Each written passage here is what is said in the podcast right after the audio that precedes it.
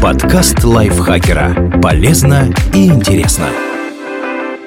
Всем привет! Вы слушаете подкаст лайфхакера. Короткие лекции о продуктивности, мотивации, отношениях, здоровье, в общем, обо всем, что сделает вашу жизнь легче и проще. Меня зовут Ирина Рогава, и сегодня я расскажу вам, когда выгоднее всего уходить в отпуск. Как связаны отпуск и деньги. Среднестатистический работник получает за месяц зарплату фиксированного размера. Отпуск может поменять доход как в большую, так и в меньшую сторону. Зависит от того, когда вы в него уходите. Чтобы понять, как это работает, нужно разобраться в вопросе чуть тщательнее.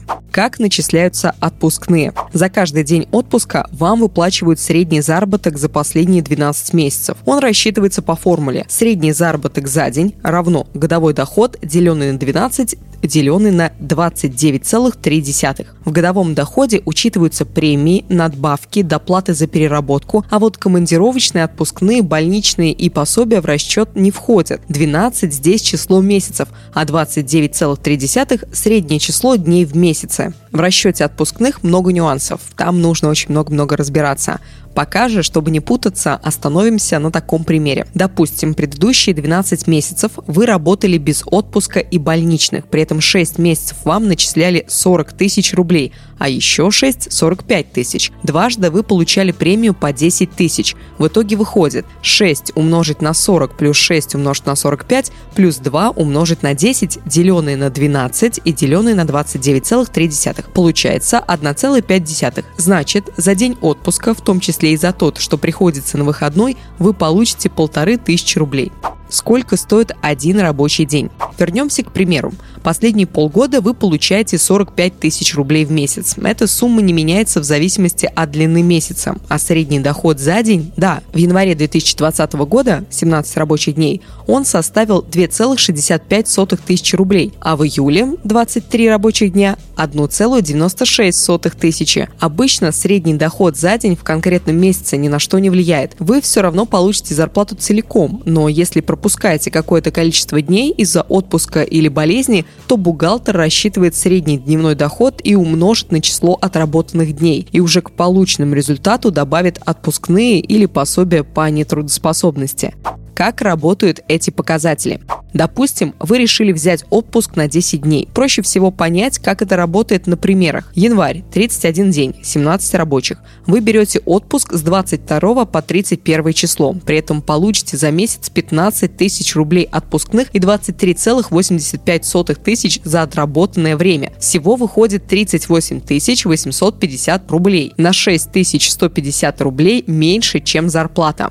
Июль 31 день, 23 рабочих. Вы берете отпуск с 22 по 31 число. Получаете все те же 15 тысяч отпускных, но уже 29 400 рублей за рабочие дни. Всего 44 400 рублей. То есть обходитесь практически без потерь. Эта разница объясняется тем, что за один рабочий день вы получаете вместо среднего дохода за текущий месяц средний заработок за последние 12 месяцев. Ситуация несколько выравнивается отпускными отпускными за выходные, но не критично.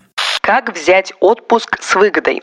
Выбрать правильный месяц. Из расчетов видно, чем больше в месяце рабочих дней, тем выгоднее отдыхать именно в это время. Обычно это апрель, июль, август, осенние месяцы и декабрь. Но лучше перепроверить эту информацию для конкретного года в производственном календаре. Правильно отнестись к выходным. Есть еще нюанс, который влияет на выгоду. Включаете ли вы выходные в отпуск или нет. Одна из его частей по закону должна быть не меньше 14 дней. Остаток можно дробить как угодно. Если вы возьмете отпуск с понедельника по пятницу, то будете отдыхать с учетом выходных 7 дней, но оплатит вам только 5. А если в заявлении вы укажете дни с понедельника по воскресенье, то оплатят уже 7 дней. Так что взвесьте, что вам важнее – деньги или время. Имейте в виду, Праздничный выходной не считается отпускным днем. Допустим, если вы берете отпуск со 2 по 8 ноября, то это будут не 7 дней отдыха, а 6. 4 ноября официальный праздник, отпускных за него вы не получите,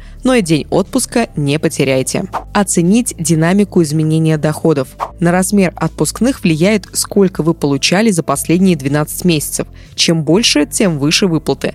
Допустим, вам пообещали премию за завершение проекта. У вас есть выбор – уйти в отпуск сейчас или дождаться денег. С материальной точки зрения выгоднее выбрать второй вариант. Премию учтут в расчетах и ваши отпускные будут выше. Аналогично дела обстоят в случае, если вам недавно повысили зарплату. Отправиться отдыхать сразу после этого менее выгодно. Отпускные будут рассчитываться с учетом вашего прошлого уровня доходов. Чем дольше вы отложите отпуск, тем больше получите.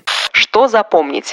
Выгоднее брать отпуск в длинный месяц без праздников. Лучше не идти в отпуск накануне крупной премии и сразу после повышения зарплаты. Если вы очень устали, то лучше отдохнуть. Невнимание к своим потребностям ничем хорошим не заканчивается.